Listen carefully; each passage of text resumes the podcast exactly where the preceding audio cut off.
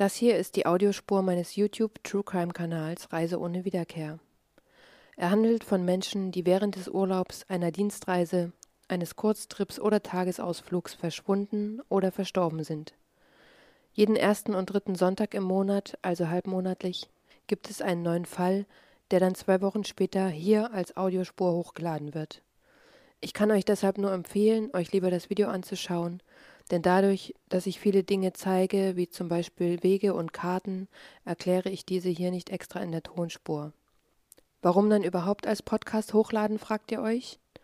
Die Erklärung ist ganz einfach, ich möchte dem vorbeugen, dass jemand meine Audiospur klaut und als seine eigene hochlädt. Wir schreiben das Jahr 2015. Marina hat es endlich geschafft, aus ihrer gewalttätigen Beziehung auszubrechen und lässt dafür sogar ihr altes Leben in Spanien zurück. Doch als sie für einen Urlaub zurückkehrt und mit ihrer Freundin Laura die restlichen Sachen aus der Wohnung abholen will, werden beide nicht mehr gesehen.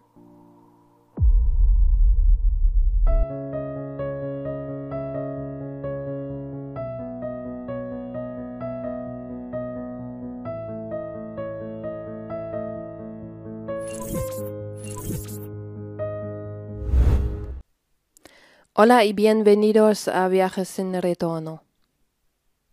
Der Fall heute führt uns nach Spanien, also meiner zweiten Heimat. Es ist ein Fall, der sich um häusliche Gewalt dreht, das heißt, wenn das für euch ein sensibles Thema ist oder triggering, dann solltet ihr das Video lieber nicht schauen und wir sehen uns einfach beim nächsten Video wieder. Außerdem habe ich mir einen Fall ausgesucht, der wahrscheinlich etwas kürzer wird, weil er sehr geradlinig ist und ohne irgendwelche Verstrickungen. Der Grund dafür ist, dass ich auf dem Weg in den Urlaub bin und das Video noch rechtzeitig vorher fertig bekommen will, deswegen lasst uns direkt anfangen. Marina Okarinska wird am 7. April 1992 in der Ukraine geboren. Als Marina zehn Jahre alt ist, verlässt sie zusammen mit ihrer älteren Schwester Alina und ihren Eltern ihre Heimat, um in Spanien ein neues Leben zu beginnen. Genauer gesagt zieht es die Familie nach Cuenca. Das ist eine 55.000 Einwohnerstadt, die grob gesagt genau in der Mitte zwischen Madrid und Valencia in den Bergen der Provinz Castilla-La Mancha liegt. Marina schließt dort ganz normal ihre Schulausbildung ab und im Laufe ihrer Teenagerzeit baut sie sich einen großen Freundeskreis auf.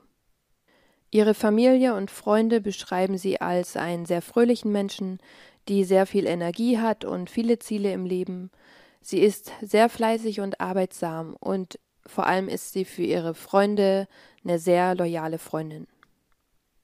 Nach der obligatorischen Schulausbildung will Marina direkt Geld verdienen und beginnt zu jobben. Sie hat mehrere Jobs gleichzeitig in Bäckereien, Restaurants, Hotels und sie arbeitet auch als Übersetzerin. Bei einem dieser Restaurantjobs lernt Marina dann den sieben Jahre älteren Sergio Morate kennen. Es stellt sich raus, dass er der Sohn der Inhaber ist und Familie Morate scheint businessmäßig sehr gut aufgestellt zu sein in Cuenca, denn ihnen gehört das Restaurant und ein antikes Möbelhaus. Außerdem besitzen sie mehrere Immobilien in und um Cuenca herum. Sergio und Marina freunden sich an, lernen sich kennen, verlieben sich und kommen nach kurzer Zeit dann auch als Paar zusammen. Zu dem Zeitpunkt ist Marina so zwischen 18 und 19 Jahre alt und Sergio 25 bis 26, so genau lässt sich das nicht feststellen. Die Beziehung läuft anfangs super, beide sind sehr verliebt. Sergio ist sehr aufmerksam und zuvorkommend und kümmert sich liebevoll um Marina. Das ändert sich jedoch schon nach ein paar Monaten und Sergio zeigt sein wahres Gesicht. Er wird besitzergreifend und ein Kontrollfreak. Das heißt, er kontrolliert jeden Schritt von Marina, kontrolliert ihr Handy und sie soll jede Minute des Tages Rechenschaft ablegen, wo und mit wem sie unterwegs ist. Aber nicht nur das, er wird auch handgreiflich. Freunde von ihr bemerken immer öfter blaue Flecken an Marina und sogar im Hochsommer hat sie manchmal langärmelige Kleidung an. Er legt ihr außerdem nahe, ihre anderen Jobs aufzugeben und nur noch für das Familienunternehmen zu arbeiten, weil es sonst Ärger gebe. Zu irgendeinem Zeitpunkt zieht Marina dann sogar bei Sergio ein. Immer mit dem Gedanken, wenn ich ihm das noch recht mache, hat er vielleicht endlich nichts mehr zu meckern und alles wird vielleicht wieder so schön wie am Anfang. Doch natürlich ist genau das Gegenteil der Fall, denn wenn man solchen Menschen die Kontrolle übergibt, dann fühlen sie sich nur bestätigt und kennen immer weniger Grenzen. Und genau das merkt auch Marina mit der Zeit, denn es ist ein schleichender Prozess, der immer krassere Gestalten annimmt. So erzählt sie einer Freundin zum Beispiel, dass Sergio eines Tages mit ihr in die Pampa rausgefahren ist, in eine abgeschiedene Gegend und sie dort im Auto eingesperrt hat für fünf Stunden. Er selbst hat sich davor gehockt und sie beobachtet und so lange gewartet, bis ihm einfach selbst so langweilig wurde.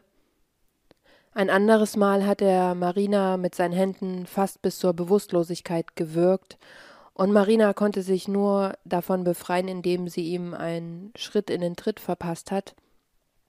Seitdem behauptet er und angeblich auch seine Familie, aber Achtung, das ist nur die Aussage einer Freundin, wir wissen nicht, ob das stimmt. Er und seine Familie behaupten, dass er deswegen an Hodenkrebs leidet, denn tatsächlich hat er irgendwann Hodenkrebs bekommen und die sagen halt, ja, das ist, weil du ihm in den Schritt getreten hast und Marina fühlt sich deswegen auch sehr schuldig. Und wenn Marina es dann mal schafft, sich durchzusetzen und alleine was zu machen, zum Beispiel Kaffee trinken mit ihrer Freundin, dann steht Sergio auf der gegenüberliegenden Straßenseite und beobachtet sie. Marina erzählt ihrer eigenen Familie von alledem nichts, denn sie will sie nicht beunruhigen oder belasten, Sie zeigt Sergio auch nie an, weil sie einfach so ein gutes Verhältnis zu dessen Eltern hat, dass sie denen das nicht antun will. Und Marinas Freundinnen sagen ihr auch ganz oft, Marina, du musst dich von dem trennen. Und Marina will sich auch von Sergio trennen, aber sie sagt ihren Mädels ganz offen, ich habe Angst, dass der mich umbringt, wenn ich ihn verlasse. Und nach vier Jahren ist der Leidensdruck aber so groß, dass Marina ihren Abgang plant. Sie setzt mit ihren 22 Jahren ein Schreiben auf, das sie einem Anwalt übergibt und sagt, also darin steht, wenn mir was zustößt, dann lass dieses Schwein nicht davonkommen. Und Marina weiß, dass die Trennung nur klappt, wenn sie ihr bisheriges Leben hinter sich lässt, was ja schwer genug ist. Und es geht auch nicht darum, dass sie sich sonst nicht trennen kann, sondern dass Sergio durch den räumlichen Abstand dann eben keinen Zugriff mehr auf sie hat. Und deswegen entschließt sie sich eben in ihr Heimatland, die Ukraine, zurückzugehen. Wahrscheinlich unter dem Vorwand, ein paar Tage Urlaub in der Ukraine zu machen, um Tanten und Omas zu besuchen, packt Marina einen Koffer und verlässt die Wohnung von Sergio, Cuenca und damit Spanien, um in der Ukraine ein neues Leben zu beginnen. Im Gerichtsprozess später wird es heißen, dass Marina am 9. März 2015 die Beziehung beendet hat nach dem, was wir gerade alles gehört haben, kann ich mir aber eben nicht vorstellen, dass Marina das Angesicht zu Angesicht gemacht hat, denn Sergio hätte sie ja niemals gehen lassen, wahrscheinlich. Und deswegen ist meine Vermutung, dass Marina bereits in der Ukraine war und dann am 9. März eventuell per Telefon mit Sergio Schluss gemacht hat. Marina beginnt also bei Null in der Ukraine. Klar, es ist ihr Heimatland, aber sie hat den Großteil ihrer, ihres Lebens jetzt in Spanien verbracht. Sie findet aber schnell einen Job und trifft auch einen Schulfreund aus Grundschulzeiten wieder. Und schon zwei Monate später, am 22.05.2015, heiratet sie diesen. Nach jahrelangem Martyrium kann Marina also endlich wieder strahlen und ihr Leben genießen, ohne Angst zu haben, dass sie kontrolliert oder misshandelt wird. Auch wenn das bedeutet, dass sie von jetzt an fernab von ihrer engsten Familie leben muss. Wie wir am Anfang schon gehört haben, ist Marina ein sehr pflichtbewusster und loyaler Mensch, gerade auch was ihre Freundschaften betrifft, und Marina hatte vor ihrem Weggang in die Ukraine einer Freundin versprochen, ihr im Sommer bei einer Geschäftsneueröffnung zu helfen, und das will sie gerne auch einhalten. Und deswegen plant sie im Sommer 2015 ein, zwei Wochen in Cuenca zu verbringen und ganz nebenbei sieht sie dadurch natürlich auch noch ihre Familie wieder. Doch zunächst fliegt Marina nach Valencia, um ihre Freundin Laura abzuholen. Laura del Hoyo wird am 22. Oktober 1989 als jüngste von drei Schwestern geboren. Laura lebt und wächst in Cuenca auf, doch die letzten anderthalb Jahre hat sie in Valencia verbracht um einfach auch mal woanders und unabhängiger von ihrer Familie zu leben und vor allem am Meer zu sein. Laura ist ein sehr kreativer und musikalischer Mensch. Sie singt und tanzt auf semiprofessioneller Basis, was so viel bedeutet wie, ja, sie macht das öffentlich, aber das ist jetzt nicht das, womit sie hauptsächlich ihr Geld verdient. Und Lauras größter Wunsch ist, irgendwann mal ihren eigenen Friseursalon zu eröffnen. Und deswegen geht es jetzt anderthalb Jahre später zurück nach Cuenca, weil sie im September 2015 eine Lehre zur Friseurin beginnen möchte. Sie packt also ihre sieben Sachen in der WG in Valencia zusammen und Marina holt sie, wie gesagt, ab, um ihr bei dem Umzug zurück nach Cuenca zu helfen. Und am 2. August postet Laura abends auf Facebook, jetzt sind wir wieder in Cuenca. Aber wenn ich das sehen und lesen kann, weil das Profil öffentlich ist, dann konnte es damals wahrscheinlich auch ein gewisser Ex-Freund von Marina sehen. Also es ist nicht klar, ob er das sowieso dann über Marina erfahren hat oder auf ihrer Seite sehen konnte, aber ich schätze mal, sie hat ihn geblockt, ihre Facebook-Seite gibt's nicht mehr. Aber ich meine nur, wenn Profile öffentlich sind und das jeder sehen kann, konnte wahrscheinlich auch Sergio damals sehen, dass Marina zurück in Cuenca ist. Und dass das gar nicht so abwegig ist und auch zeitlich hinkommt, werden wir später noch sehen. Auf jeden Fall meldet sich Sergio kurz danach bei Marina und sagt ihr, sie soll ihren Krempel aus der Wohnung abholen, sonst schmeißt er alles weg. Und Marina hadert ein paar Tage mit sich und weiß nicht so recht, ob sie äh, das machen soll, aber wahrscheinlich ist irgendein Gegenstand oder irgendwas dabei, was sie gerne wieder hätte. Deswegen entschließt sie sich am 6. August 2015 in die Wohnung von Sergio zu fahren, um ihre Sachen abzuholen. Aber sie will nicht alleine hin, weil sie sich auf kein Streitgespräch oder überhaupt irgendein Gespräch mit ihm einlassen will, und deswegen will sie eine Freundin mit hinnehmen, die sie begleitet.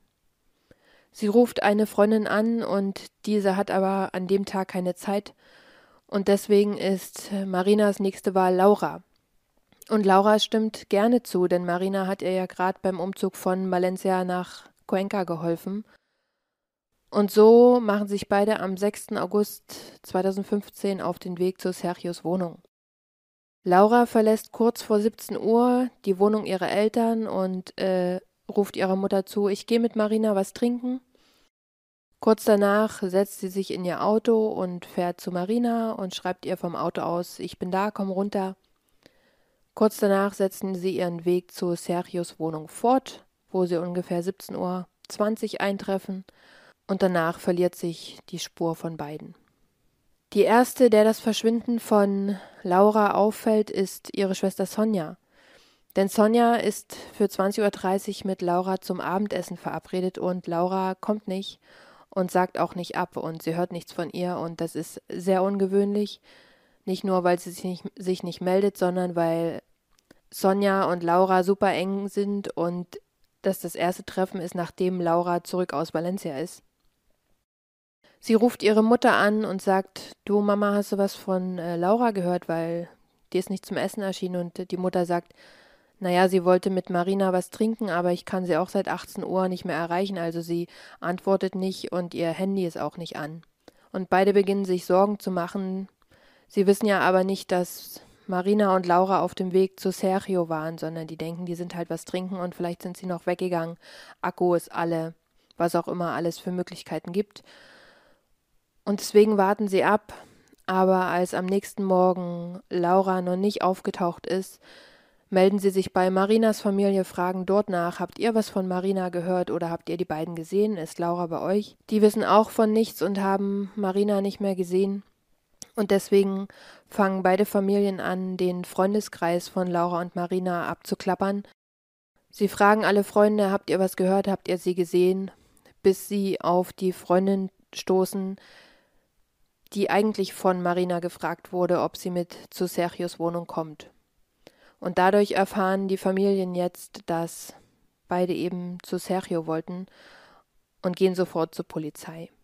Beide Familien wollen Laura und Marina als vermisst melden, aber die Polizei sagt, das sind zwei erwachsene Frauen, die waren abends was trinken, die tauchen schon wieder auf und wir können sie erst nach 72 Stunden als vermisst melden, was man ja oft hört und dann heißt es aber immer wieder, nein, man kann Menschen auch am nächsten Tag als vermisst melden. Also so sicher bin ich mir da auch nicht, wenn jemand von euch das besser weiß und ich habe schon von vielen von euch Dinge in den Kommentaren erfahren, die ich selber nicht wusste und ihr mich dann aufgeklärt habt und danke auch an dieser Stelle dafür, weil ich finde das super, wenn ihr euch die Zeit nehmt und Dinge erklärt, damit es auch alle anderen wissen. Auf jeden Fall macht die Polizei eben nichts, weil sie sagen, naja, nach 72 Stunden können wir die dann als vermisst einstufen. Die Familien und Freunde wollen natürlich nicht erst 72 Stunden warten, sondern machen sich auf den Weg zu Sergios Wohnung, klingeln Sturm, niemand öffnet und sie beginnen Plakate in ganz Cuenca auszuhängen, um nach Marina und Laura zu suchen. Und ein kurzer Einschub an dieser Stelle. Ich weiß, dass auf den Plakaten der fünfte Achte steht, aber es war eindeutig der sechste Achte. Also überhaupt war es bei dieser Recherche so, dass ich noch nie so unterschiedliche Daten, was das Alter beider Frauen, das Hochzeitsdatum, das Trennungsdatum, äh, die Zeit, die das Paar zusammen war, gefunden habe. Und deswegen habe ich mich ganz klar an die Aussagen vom Staatsanwalt später gehalten, weil ich dachte, okay, der wird wohl die akribisch, akribischste Arbeit gemacht haben und auch die Informationen von den Familien haben, wann was war. Und deswegen haben die Familien sich selbst auf den Plakaten geirrt oder der Printshop hat es halt falsch gedruckt. Aber Fakt ist, sie sind am 6.8. um 17 Uhr zu Sergios Wohnung gefahren. Und dafür spricht auch, dass Lauras letzter Facebook-Eintrag in der Nacht zum 6. August gepostet wurde, Laura hat Facebook so benutzt wie ihr Tagebuch und hat zwei bis dreimal am Tag gepostet, wo sie ist und was sie macht. Und seitdem verschwinden halt gar nichts mehr. Und der letzte war um 0.54 Uhr am 6. August. Das heißt, sie können am 5. noch gar nicht verschwunden gewesen sein. Aber das habe ich ja gerade alles erklärt. Im letzten Facebook-Post von Laura, den sie mitten in der Nacht gepostet hat, steht: Jetzt bin ich wirklich fest entschlossen. Jetzt beginnt eine neue Etappe und ich bin super happy und werde mich darauf vorbereiten, eine professionelle Friseurin zu sein. Was ich schon immer wollte und ich werde dafür kämpfen. Es wird nicht einfach sein, aber ich werde es schaffen. Am 9. August, also drei Tage und genau diese 72 Stunden später, schaltet sich dann auch endlich die Polizei in die Ermittlungen ein. Und kurz darauf finden sie auch den geparkten Wagen von Laura. Das Auto steht in der Calle Fausto Calebras und das sind circa 800 Meter von der Wohnung von Sergio in der Calle Rio Gritos.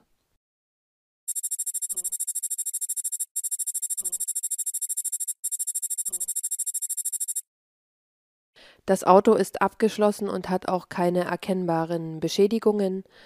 Es werden keine Fingerabdrücke gefunden und auch keine DNA-Spuren, aber im Auto befindet sich Lauras Tasche, und ihre Dokumente. Und außerdem die Handys beider Frauen, die ausgeschaltet sind. Was aber die Familie und Polizei in Alarmbereitschaft versetzt, ist, dass außerdem Lauras Medikamente in der Tasche sind.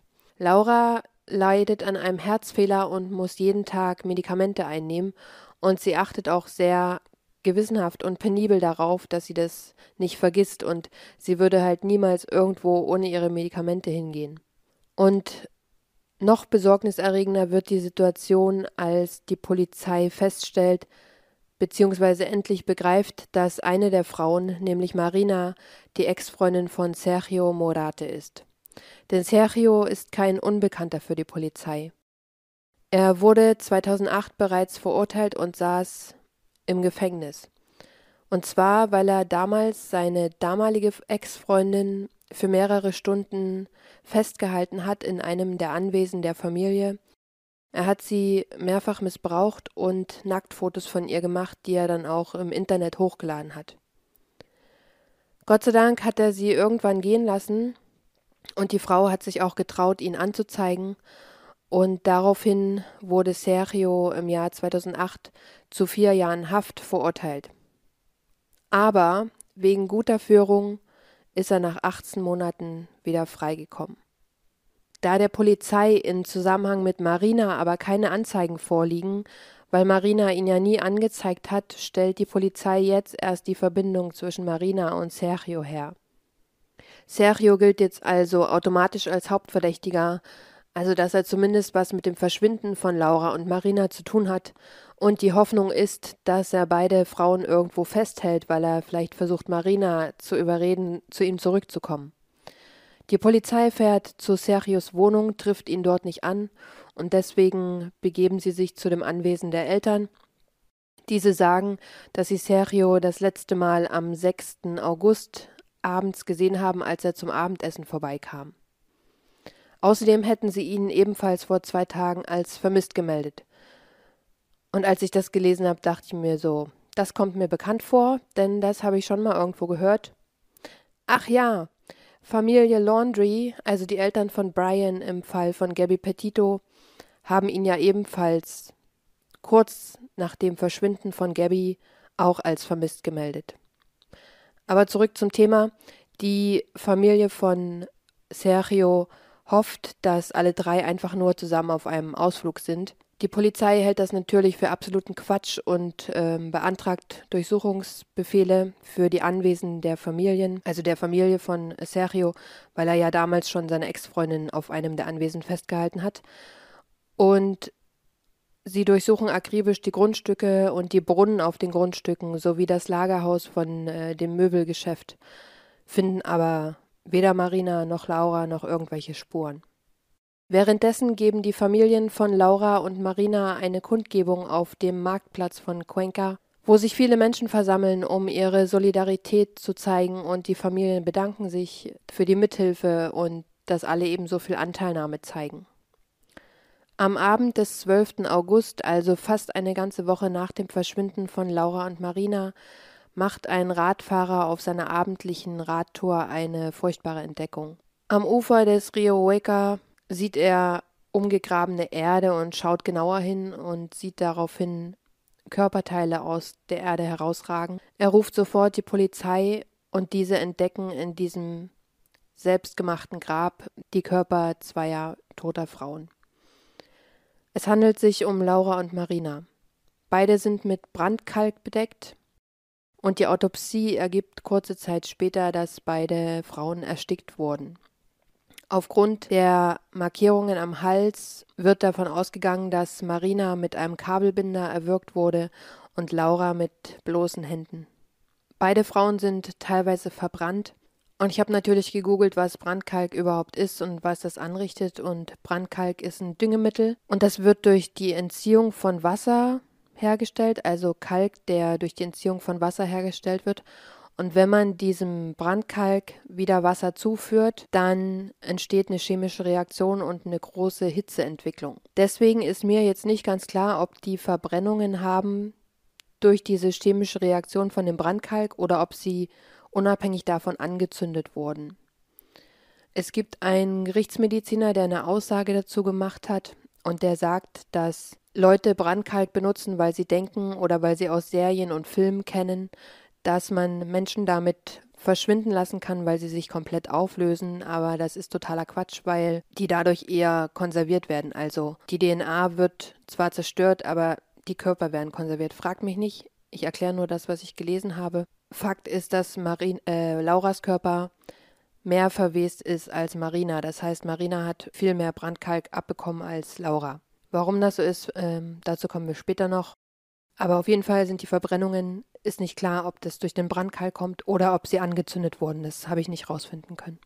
Aber in jedem Fall ist es schlimm. Sergio gilt jetzt natürlich erst recht als Haupttatverdächtiger.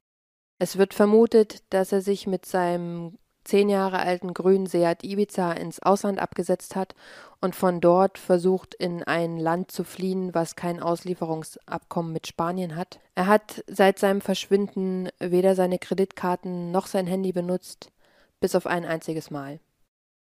Und das Handy hat sich eingeloggt in Rumänien, in der rumänischen Stadt Lugos.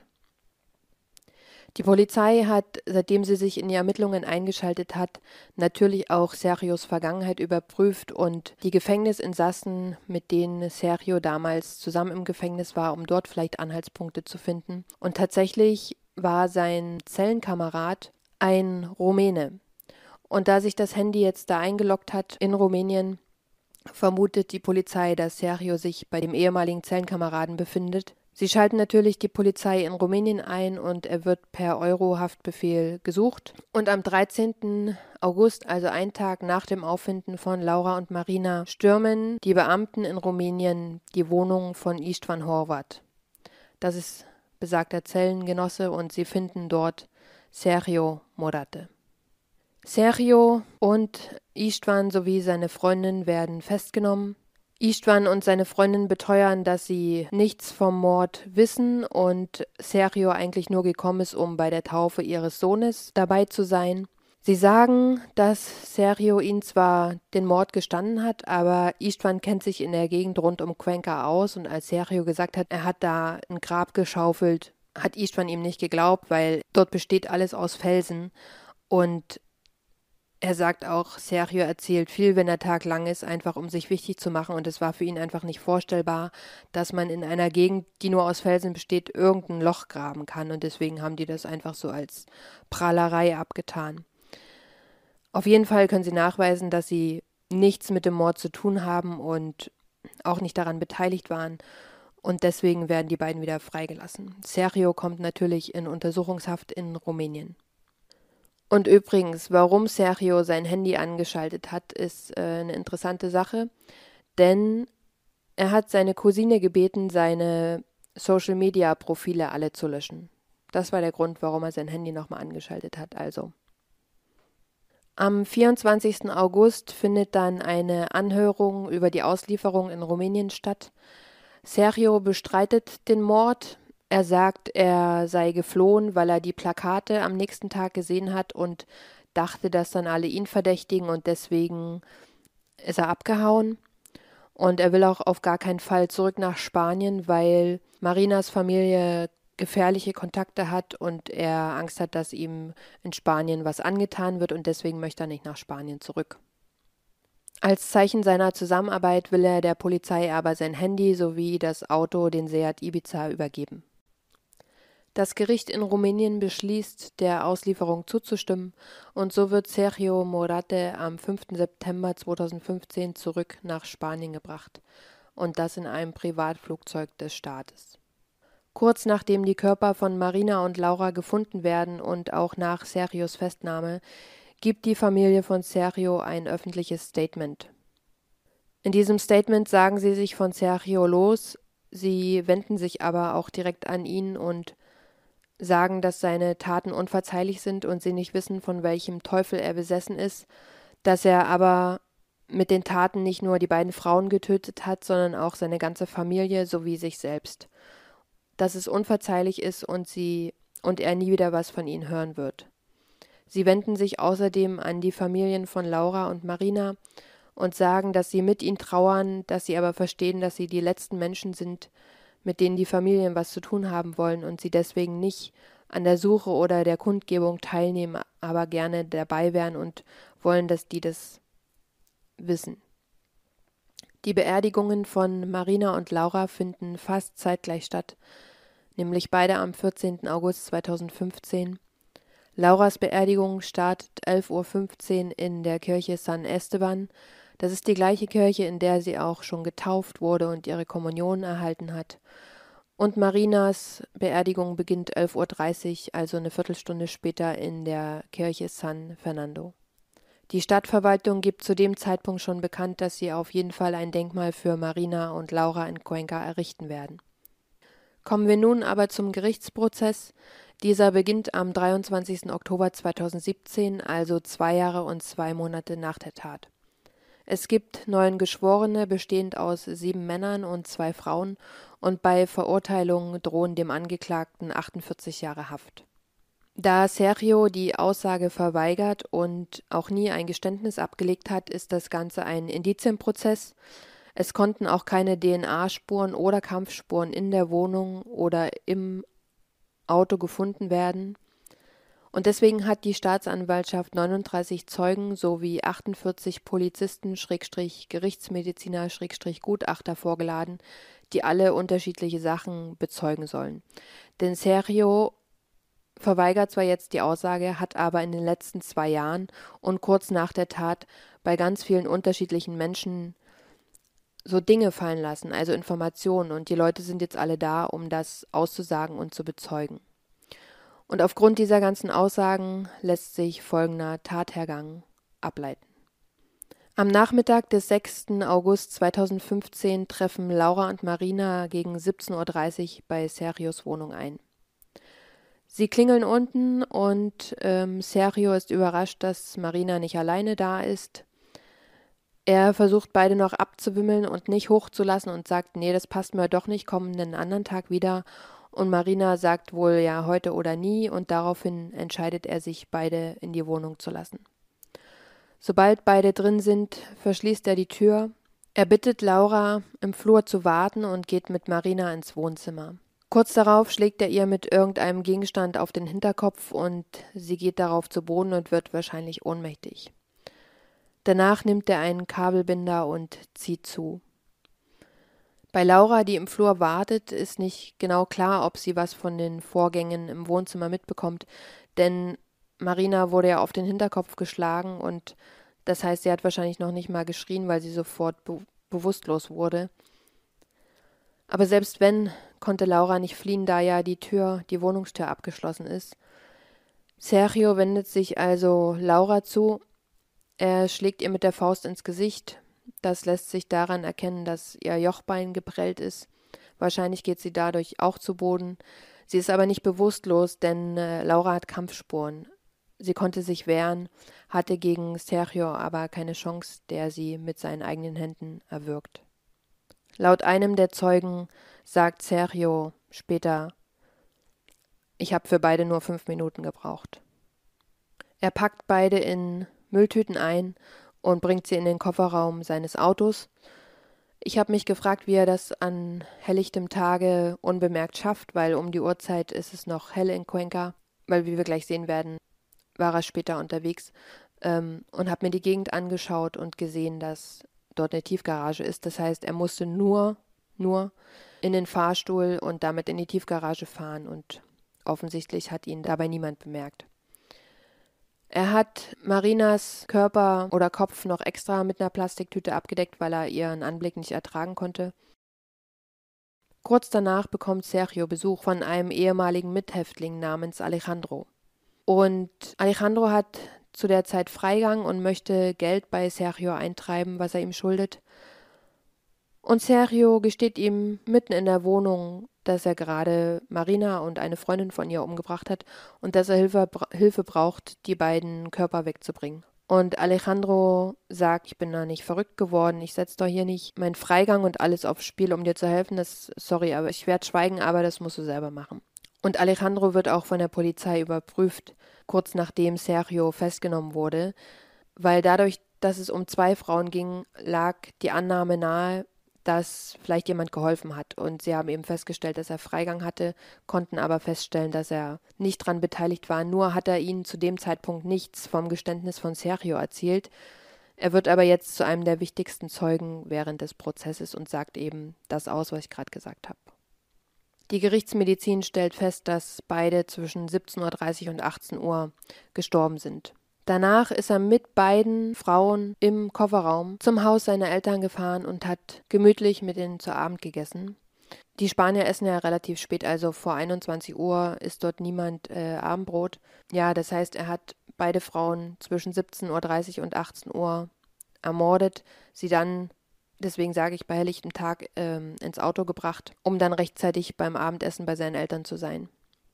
Nach dem Abendessen bringt er beide Körper zu dem Ort, an dem sie letztlich auch gefunden wurden.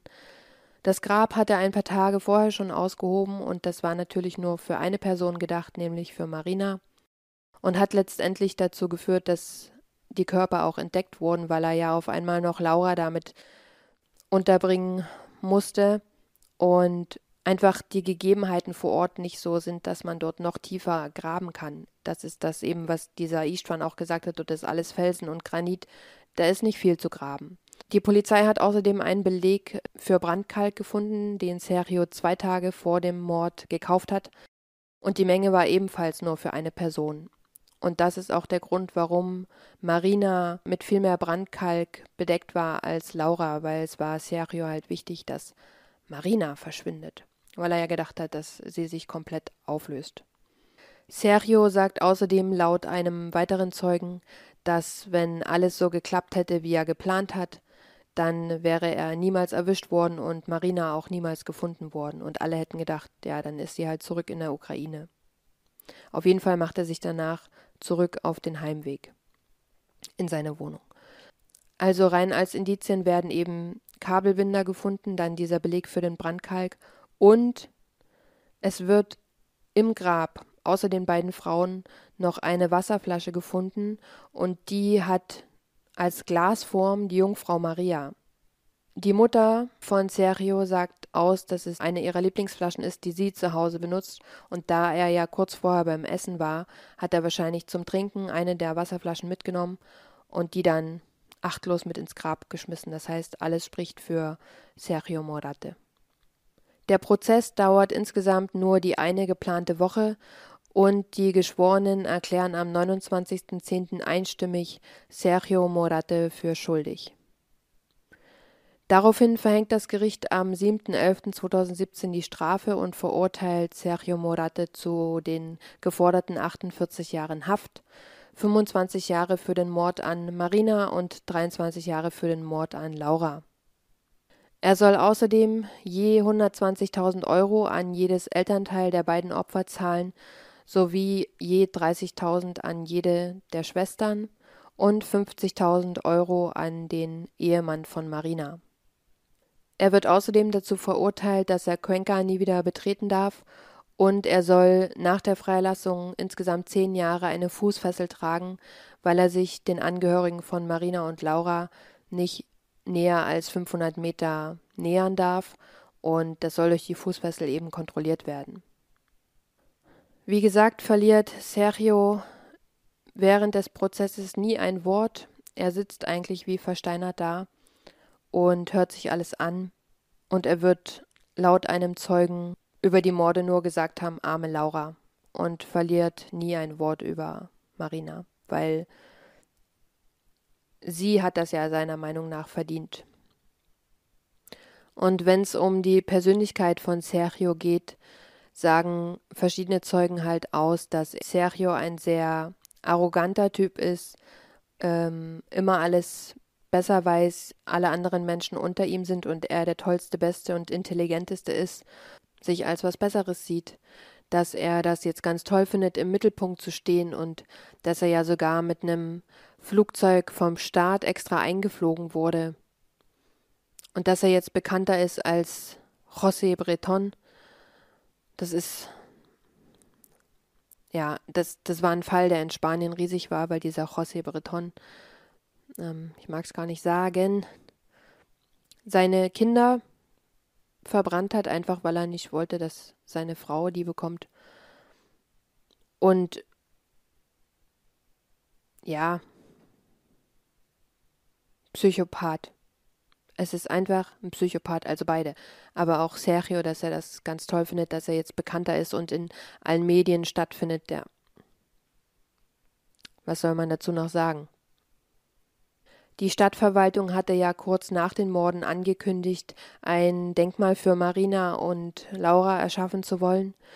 Und genau dieses wird ein Jahr später am 6. August 2016 enthüllt. Es ist ein großer Kreis aus Granit und Mosaikstein. Insgesamt sind es 36.000 Steine. Es ist ein Durchmesser von fast vier Metern und auf den Steinen sind die Namen Marina und Laura eingraviert und in der Mitte gibt es ein großes Path, also Frieden. Und dieser Kreis soll nicht nur für Marina und Laura stehen, sondern für alle Leute, die Opfer häuslicher Gewalt wurden. Dieses Denkmal ist im Paseo de Hueca, also der Weg, der zu dem Fluss führt, wo beide gefunden wurden. Ich selbst war 2018 in Cuenca, habe da aber von dem Fall noch nichts gewusst, sonst wäre ich da natürlich vorbeigegangen. Ja, aber ich habe es nicht mit eigenen Augen gesehen. Wir sind am Ende des heutigen Videos angekommen. Was bleibt mir zu sagen? Ähm, das war harter Tobak. Also vor allem später dann auch diese ganzen Einzelheiten zu erfahren, was Sergio so fallen gelassen hat. Und oh, ich möchte es gar nicht wiederholen, aber die Dauer, wie lange das, also die Aussage darüber, wie lange das gedauert hat. Und ja, diese Kaltschnäuzigkeit. Es bringt nichts, Vorwürfe zu machen, dass man an dieser Stelle hätte dies oder das machen können. Klar könnte man sagen, Marina hätte ihn anzeigen sollen. Ich glaube aber nicht, dass es irgendwas am Ausgang geändert hätte, denn das Ziel von Sergio war letztendlich die ultimative Kontrolle über Marina zu haben und was für eine größere Kontrolle gibt es als die Kontrolle über das Leben eines Menschen. Und genau das wollte er ihr nehmen. Und auch Sergios Familie, ja, man könnte sagen, die hätten schon an dem Punkt, als er das erste Mal im Gefängnis war, sich von ihm lossagen sollen und ihm jegliche finanzielle Unterstützung entziehen sollen, weil letztendlich hat er ja nur einen Job gehabt, als er wieder rauskam, weil er im Restaurant seiner Familie gearbeitet hat, wo er auch Marina kennengelernt hat. Aber wir wissen gar nicht, ob Sergio zu denen auch gewalttätig und böse war. Es gibt also solche Psychopathen wissen es halt so gut, ihre Mitmenschen unter Druck zu setzen und vielleicht hatten die Eltern genauso Angst vor ihm und haben versucht, ihm alles recht zu machen und unterm Strich war es immer noch ihr Sohn und ich, ich mag mich da wirklich, also ich möchte mich da gar nicht so weit aus dem Fenster lehnen, zu sagen, die hätten das und das machen müssen. Das Einzige, wo ich sage, okay, das war absolut nicht in Ordnung, ist, dass er bei der Verurteilung von vier Jahren nach 18 Monaten freigekommen ist, wegen guter Führung. Das zeigt aber eben auch, wie gut er manipulieren konnte. Also er wusste ganz genau, mit welchen Menschen muss er wie reden, um das zu erreichen, was er möchte. Und das ist ja ganz typisch für Narzissten, für Psychopathen, Manipulatoren. Und das Einzige, was man eigentlich machen kann, um dem vorzubeugen, ist, die Zeichen rechtzeitig zu erkennen.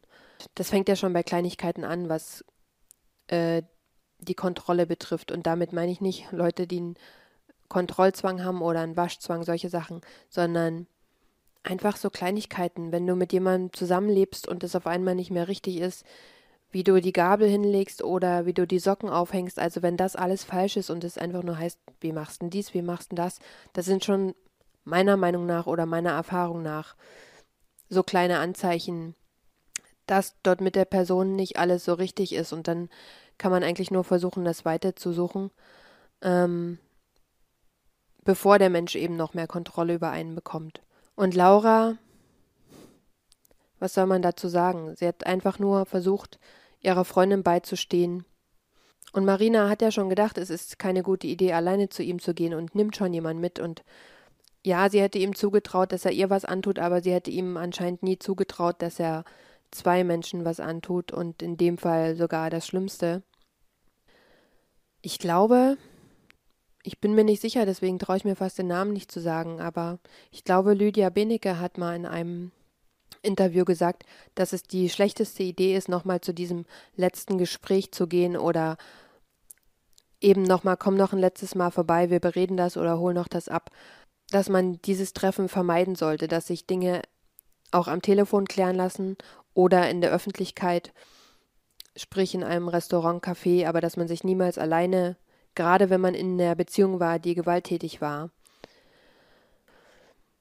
wenn ihr das in den Kommentaren kommentiert, bitte ich euch, respektvoll zu bleiben. Jeder hat darüber andere Ansichten und Meinungen und ja, seid vor allen Dingen respektvoll zueinander. Am Ende, wie bei jedem Video, noch die Notrufnummer für euch von Spanien und wie in einem anderen Video schon gesagt, ist es für fast alle europäischen Länder die 112, somit auch in Spanien. Und wenn man die Nummer anruft, dann wird auch lokalisiert, wo sich das Handy, von dem man anruft, befindet. Das heißt, wenn ihr in irgendeiner Notlage seid, euch nicht mehr bewegen könnt, dann können die darüber feststellen, wo ihr seid und ihr könnt dadurch gefunden werden. Da fällt mir ein, ich werde mich gleich mal nach der Notrufnummer für mein Reiseland informieren. Okay. Ich mache mich jetzt auf den Weg zum Flughafen. Wir sehen uns in zwei Wochen wieder beim nächsten Video. Also hoffentlich. Und bis dahin. Tschüss.